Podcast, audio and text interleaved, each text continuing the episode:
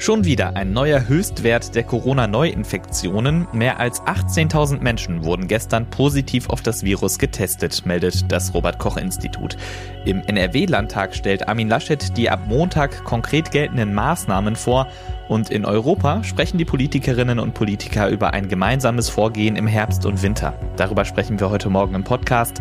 Mein Name ist Sebastian Stachorer. Schön, dass ihr zuhört. Der Rheinische Post Aufwacher der Nachrichtenpodcast am Morgen. Heute ist Freitag, der 30. Oktober 2020 und es wird nochmal richtig warm zum Ende des Monats. Für heute meldet der Deutsche Wetterdienst 13 bis 16 Grad. Es bleibt bewölkt und kann immer wieder leicht regnen. In der Nacht lockert es dann auf und kühlt ab auf 8 Grad. Morgen kommt dann in großen Teilen der Region die Sonne durch. Es wird auch noch wärmer, 16 bis 19 Grad. Und am Sonntag gibt es dann wieder Wolken und Regen bei 14 bis 18 Grad. Es bleibt ein ungebrochener Trend. Schon wieder haben sich in Deutschland mehr Menschen an einem Tag mit dem Coronavirus infiziert. Das Robert Koch Institut meldete für den Donnerstag 18.681 neue Infektionen und 77 neue Todesfälle. Damit waren oder sind beinahe 500.000 Menschen in Deutschland nachweislich mit dem Coronavirus infiziert. 10.272 starben an den Folgen. In den NRW-Kliniken wurden gestern 2240 Covid-19-Patientinnen und Patienten stationär behandelt und damit ebenfalls so viele wie bisher noch nie. Im April hatte der bisherige Höchstwert bei gut 2100 gelegen. Immerhin, die Situation auf den Intensivstationen ist noch etwas entspannter als im April.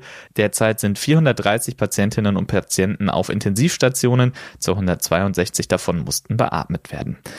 Der NRW-Landtag trifft sich heute um 10 Uhr. Dort will CDU-Ministerpräsident Armin Laschet dann die konkrete Umsetzung der Corona-Maßnahmen in NRW erklären. Ab Montag werden wie von dem Ministerpräsidenten und Kanzlerin Merkel beschlossen strengere Vorgaben auch in NRW umgesetzt. In der Sitzung im Landtag heute soll erneut eine pandemische Lage festgestellt werden.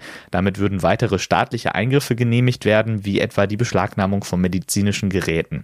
SPD-Oppositionsführer Thomas Kutschaty kritisiert, die Landesregierung arbeite zu sehr mit Notverordnungen und fordert stattdessen gesetzliche Regeln für die anstehenden Maßnahmen. Es drohe sonst, dass Gerichte die Beschränkungen aufheben, wenn die Verordnungen fehlerhaft sind. Meine Kollegin Helene Pawlitzki spricht ausführlich mit RP-Chefkorrespondentin Landespolitik Kirsten Bialdiga über die bevorstehende Sondersitzung des Landtages. Das hört ihr in der neuen Folge des Ländersache-Podcasts. Hört da doch mal nach dem Aufwacher rein. Diese Maßnahmen, die Laschet heute vorstellt, sollen die zweite Corona-Infektionswelle brechen. Ab Montag gelten die dann. Einige Menschen sind damit aber gar nicht so glücklich mit diesen strengeren Regeln. Zoe Tasovali berichtet aus Berlin für die DPA. Vor allem die Gastronomie, die Tourismus und die Veranstaltungsbranche fordern umfangreiche finanzielle Hilfen und meinen damit, mehr als das, was gerade geplant ist. Was heißt das denn genau, Zoe? Ja, bisher war das ja so, es wurden die Vorjahresumsätze vom letzten November erstattet. Da haben die Betriebe also zwischen 70 und 75 Prozent des Umsatzes zurückbekommen. Das reicht aber der Konzert- und Veranstaltungsbranche zum Beispiel nicht. Die wollen auch die verlorenen Einnahmen der letzten Monate vom Staat wiederkriegen. Außerdem sollen Fördergrenzen angehoben werden und es soll ein Ausfallfonds geben. Die Veranstaltungsbranche erbringe seit März nämlich ein Sonderopfer, heißt es. Es geht auch um andere Menschen, etwa solche, die Hartz IV empfangen. Die Gewerkschaft Verdi fordert einen Sonderzuschlag für die nächsten Wochen. Ganz genau, Hartz-IV-Empfänger sollen einen Bonus bekommen während des Teil-Lockdowns. 150 Euro schlägt Verdi-Chef Wernicke davor. Momentan klappt das nämlich nicht ganz so gut, dass die Menschen eben Lebensmittel durch die Tafel bekommen und dann wird das Geld eben schneller knapp. So einen Bonus fordern auch zum Beispiel Wohlfahrtsverbände.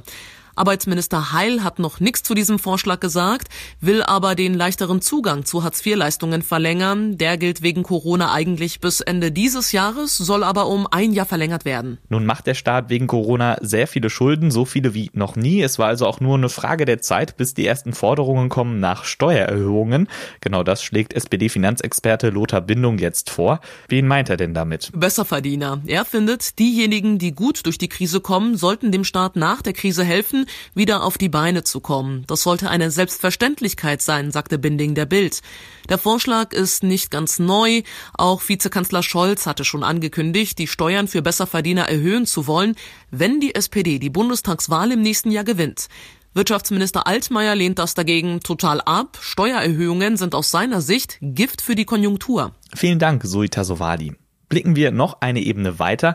Gestern haben die Staats- und Regierungschefs der EU in einer Videokonferenz über einen gemeinsamen Umgang in der Pandemie gesprochen. Wir sitzen alle im selben Boot, sagte anschließend EU-Ratspräsident Charles Michel. Kanzlerin Angela Merkel forderte ein koordiniertes Vorgehen und sprach sich gegen Grenzschließungen im Binnenmarkt aus. Aus Brüssel berichtet Sarah Gazadeh. Sarah, was haben Merkel und die anderen 26 Chefinnen und Chefs der EU-Staaten konkret verabredet? Ja, die EU-Staaten wollen zum Beispiel gemeinsame Test- und Impfstrategien voranbringen. Laut EU-Ratschef Michel braucht es im Kampf gegen die Corona-Pandemie einen gemeinsamen Ansatz bei der Verbreitung und Nutzung von Schnelltests. Und EU-Kommissionschefin von der Leyen hat nach der Videoschalte erklärt, in wenigen Wochen sollen die 22 verschiedenen Corona-Warn-Apps, die es in der EU gibt, miteinander kompatibel sein. Das soll bei der Kontaktverfolgung helfen. Im Frühjahr hatte die Zusammenarbeit ja gerade nicht funktioniert. Es gab Exportstopps für Schutzkleidungen. Länder haben ihre Grenzen geschlossen.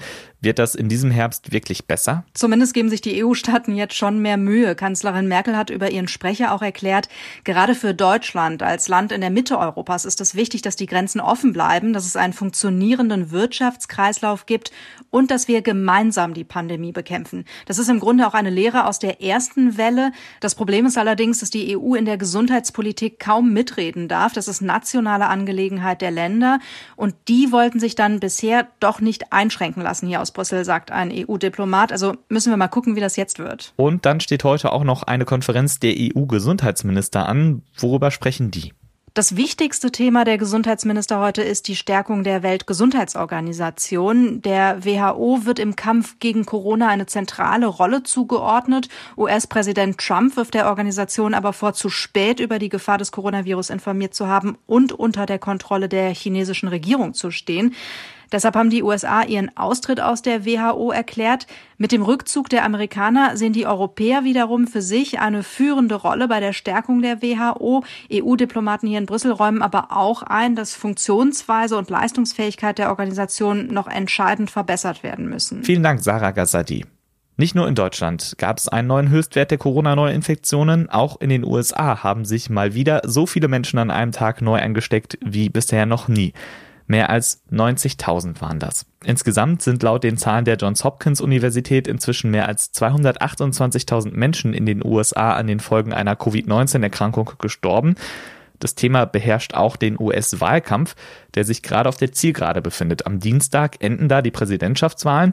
Amtsinhaber Donald Trump und Herausforderer Joe Biden sind jetzt gerade nochmal auf Stimmenfang haben aber Probleme mit dem Wetter. Trump musste einen Wahlkampfauftritt in North Carolina verschieben, der Grund ein Hurricane und Biden beendete seine Kundgebung in Florida vorzeitig, weil es anfing heftig zu regnen. Es wird eine knappe Wahl, die Stimmung im Land ist angespannt. Sören Gies berichtet für die DPA aus den USA. Sören, sag mal, stimmt das eigentlich, dass Walmart jetzt unmittelbar vor dem Wahltag vorsorglich die Waffen aus den Regalen nimmt?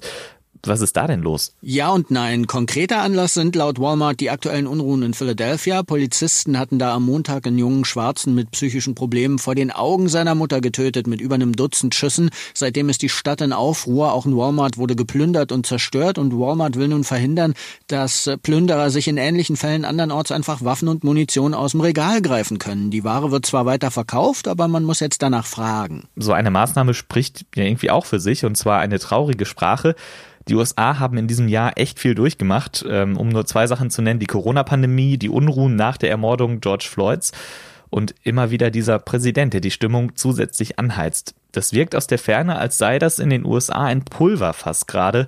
Wie empfindest du das aus der Nähe? Ja, selbst hier im demokratisch dominierten Kalifornien ist die Stimmung angstgeschwängert. Jeder fragt sich, wie geht's weiter mit dem Land? Trump-Gegner können sich nicht weitere vier Jahre Trump vorstellen. Da könnte der Frust sich auch gewaltsam Luft machen. Beverly Hills sperrt nicht umsonst am Wahltag die Luxusmeile Rodeo Drive ab und hat alle Polizisten in Alarmbereitschaft. Trump-Fans fürchten wiederum, Amerika werde unter Biden zur stalinistischen Diktatur. Ich habe Nachbarn, die schreien den Fernseher an bei jeder Trump-Kritik fragt sich, wie diese Leute ihrer Wut Luft machen, falls Trump verliert. Waffen haben die jedenfalls schon. Da bekommt der Wunsch, bleib gesund, dann nochmal eine andere Bedeutung. Vielen Dank, Sören Gies. Welche Neuigkeiten es in Düsseldorf gibt, das weiß Philipp Klees aus der Antenne Düsseldorf Nachrichtenredaktion. Guten Morgen, Philipp. Ja, schönen guten Morgen, Sebastian. Die Corona-Krise hatte auch Düsseldorf weiter im Griff mit Auswirkungen zum Beispiel für die Gastro, die Arbeit der Polizei und auch die Fortuna. Und auch der Ausbildungsmarkt spürt die Auswirkungen der Krise. Hier in Düsseldorf kennen die Corona-Zahlen weiter nur eine Richtung nach oben. Alleine gestern wurde bei 223 Menschen das Virus nachgewiesen. Trotzdem macht ein wichtiges Testzentrum jetzt dicht, das am Flughafen. Morgen ist letzter Testtag im Terminal. Das hat die Kassenärztliche Vereinigung nun bekannt gegeben. Sie hatte das Testzentrum betrieben. Hintergrund sei das Ende des Engagements des Landes NRW beim Betrieb dieser Einrichtung. Wer ab Sonntag aus einem ausländischen Risikogebiet zurückkommt und am Düsseldorfer Flughafen landet, muss sich später selbst um einen Corona-Test bemühen. Das Testzentrum am Flughafen hatte Ende Juli aufgemacht. Seitdem wurden rund 90.000 Abstriche genommen. Davon waren rund 1.200 positiv, etwas mehr als 1,3 Prozent. Der Tag mit den meisten Tests war ein Sonntag im August. Am Tag vorher war Spanien zum Risikogebiet erklärt worden. Der Düsseldorfer Rechtsanwalt Robin Kinzler möchte gegen den Lockdown der Gastronomie klagen und bietet nun auf einer Düsseldorfer Gastronomie-Facebook-Seite seine Hilfe für Wirte an. Antenne Düsseldorf hat sich mit ihm unterhalten, auch darüber, warum er in seinem Post von einem Verfassungsbruch spricht. Verfassungsbruch ähm, ist natürlich drastisch ausgedrückt, aber ich würde sagen, das, was ich im ersten Semester gelernt habe von der Verhältnismäßigkeitsprüfung und Jura, das wird gerade nicht angewendet, wenn man hier den Gastronomen Auflagen über Auflagen macht, die sie alle penibelst befolgen, um dann am Ende zu sagen, jetzt habt ihr zwar alles gemacht, aber dann ist Schluss, äh, jetzt müsst ihr auch wirklich dicht machen. Also das kann mit einer normalen Verhältnismäßigkeitsprüfung in dem Sinne nichts zu tun haben. Kienzler fordert Alternativen zum Lockdown, zum Beispiel strengere Auflagen oder auch mehr Kontrollen. Der Deutsche Hotel- und Gaststättenverband hatte in den vergangenen Monaten bereits immer wieder geklagt. Teilweise waren diese Klagen allerdings nicht erfolgreich. Kienzler sagt, vielleicht helfe nun ein neuer Ansatz bei den Klagen. Die Corona-Pandemie hat auch den Ausbildungsmarkt in unserer Stadt durcheinander gebracht. Bis Ende September wurden bei der IHK NRW rund 15 Prozent weniger Ausbildungsverträge abgeschlossen als im letzten Jahr zu dieser Zeit. Schuld seien laut der IHK unter anderem die Einschränkungen durch Corona in einigen Branchen. Noch bis in den Januar hinein können Bewerber jetzt freie Ausbildungsstellen des Ausbildungsjahres 2020 antreten. Man müsse einen Corona-Einbruch auf dem Ausbildungsmarkt unbedingt verhindern, so ein Sprecher der Arbeitsagentur. Der Nachwuchs, der heute nicht ausgebildet werde, fehle der Wirtschaft in den kommenden Jahren. Man hoffe deswegen auf die Nachvermittlungszeit. Die Polizei hat im Kampf gegen Einbrecher in Düsseldorf Hilfe von unerwarteter Seite bekommen. Die Corona-Pandemie sorgt nämlich dafür, dass weniger eingebrochen wird. Täter aus dem Ausland kommen seltener nach Düsseldorf. Die Menschen sind außerdem öfter zu Hause. Weitere Infos hat Antenne Düsseldorf-Reporter Marc Pesch. Während des ersten Lockdowns im Frühjahr gingen die Einbruchszahlen in Düsseldorf drastisch zurück. Insgesamt verzeichnete die Polizei in diesem Jahr einen Rückgang von mehr als 15 Prozent. Experte Reinhard Busch sagte uns, die Düsseldorfer seien in diesem Jahr Corona-bedingt viel häufiger zu Hause. Wenn mehr Leute zu Hause sind, kann ich nicht einbrechen, denn da scheuen die Täter die Anwesenheit. Auch kommen Täter beispielsweise aus Südosteuropa seltener nach Deutschland, weil zeitweise die Grenzen dicht waren. Vier Punkte aus fünf Spielen. Mit dieser Ausbeute geht die Fortuna als 16. der zweiten Fußball-Bundesliga in den nächsten Spieltag. Heute Abend ist die Mannschaft aus Heidenheim zu Gast in der Arena. Trainer Uwe Rösler muss das Spiel ohne eine komplette Mannschaft antreten. Mittlerweile ist die Liste der Ausfälle auf elf Spieler angewachsen, die entweder verletzt, gesperrt oder in Corona-Quarantäne sind. Angesprochen darauf, wie Rösler damit unter der Woche umgegangen ist, sagte er, Business as usual. Haben versucht, die Mannschaft so gut wie es geht vorzubereiten, Alternativen zu finden. Ich bin voller Energie, habe versucht, Lösungen zu finden und hoffentlich können wir das zeigen, dass es die richtigen Lösungen sind. Das größte Problem der Mannschaft war zuletzt aber nicht die dünne Personaldecke, sondern mangelnde Cleverness, so Rösler weiter. Die Elfmeter und die gelb-rote Karten teilweise sind absolut unnötig und wenn du auswärts jedes Mal eine gelb-rote Karte kriegst und jedes Mal mit man weniger spielst, hast du halt wenig Chancen, da Resultate mitzunehmen. Wir sind ganz klar angesprochen worden, individuell mit den Spielern, aber auch mannschaftlich. Anpfiff der Partie ist um 18.30 Uhr. Wir sind wie gewohnt live dabei. Wegen der aktuell angespannten Corona-Lage sind Zuschauer nicht zugelassen. Die Antenne Düsseldorf Nachrichten nicht nur im Radio und hier im Aufwacher Podcast, sondern jederzeit auch online auf unserer Homepage antennedüsseldorf.de. Vielen Dank, Philipp Klees. Und das wird heute außerdem wichtig. Die Halloween-Partys müssen in diesem Jahr leider ausfallen. Polizei und Ordnungsämter kontrollieren am Wochenende besonders gründlich an bekannten Party-Hotspots. Das haben sie angekündigt. Damit soll sichergestellt werden, dass die Corona-Schutzverordnungen eingehalten werden. Ab Montag müssen Kneipen, Bars und Restaurants dann ja für vier Wochen schließen. In Köln etwa wollen die Mitarbeiterinnen und Mitarbeiter besonders auf Kontaktbeschränkungen, Maskenpflicht und die Sperrstunde achten. Zusätzliches Personal gebe es dafür aber nicht. Ein Mann telefoniert in einer Nacht im Mai auf einer Straße in Münster. Das ist einem 62-jährigen Anwohner zu laut. Er geht raus. Als der Telefonierer sich dann weigert, das Gespräch woanders zu führen, sticht der Anwohner ihm mit einem Messer in Brust und Bauch. So soll es in der Nacht zum 10. Mai passiert sein. Heute beginnt der Mordprozess. Der Mann am Telefon war trotz Notoperation verstorben. Gestern gab es einen tödlichen Autounfall zwischen St. Hubert und Tönesberg. Dort ist ein Auto von der Straße abgekommen und in eine vierköpfige Fußgängergruppe gefahren. Ein Zwölfjähriger starb an den Folgen, seine Mutter und ein 43-Jähriger wurden schwer verletzt ins Krankenhaus geflogen. Ein zweijähriges Kleinkind, das die Frau im Kinderwagen schob, wurde leicht verletzt. Notfallseelsorger kümmern sich um die Verletzten, aber auch die Hilfskräfte. Warum der Autofahrer von der Straße abkam, ist nach Polizeiangaben noch unklar. Trotz Pandemie. Die Zahl der Arbeitslosen in NRW ist im Oktober gesunken. Es waren gut 750.000 Menschen ohne Arbeit. Das sind 7,7 Prozent und damit 0,2 Prozentpunkte weniger als im Vormonat. Allerdings ist dieser Effekt auf die sogenannte Herbstbelebung zurückzuführen und wird jedes Jahr beobachtet. Insgesamt waren im Oktober 20 Prozent mehr Menschen arbeitslos als 2019. Und morgen passiert es dann doch noch, also dieses Mal Wirklich? Der BER, Berlins neuer Flughafen in Schönefeld, wird eröffnet. Sechsmal musste die Eröffnung verschoben werden, wegen Planungsfehlern, Technikproblemen oder Baumängeln.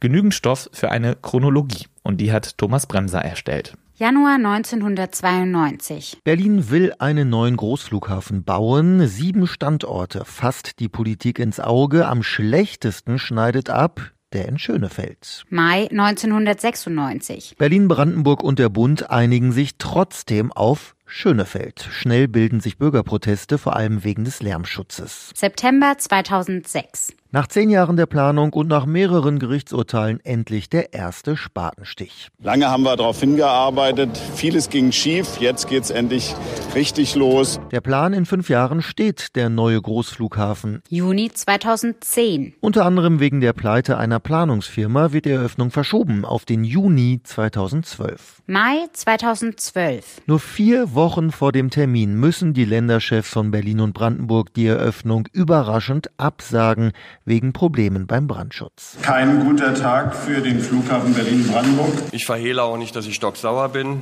Berlins Bürgermeister Klaus Wowereit macht aber schnell deutlich, wir erwarten, dass so schnell wie möglich der Flughafen eröffnet wird. September 2012. Weitere Mängel über den Brandschutz hinaus werden sichtbar. Die Eröffnung wird erneut verschoben. Dezember 2014. Der neue Flughafenchef Hartmut Medorn beschließt die Eröffnung für 2017. Medon selbst ist bald wieder weg. Der neue Chef verschiebt auf 2018.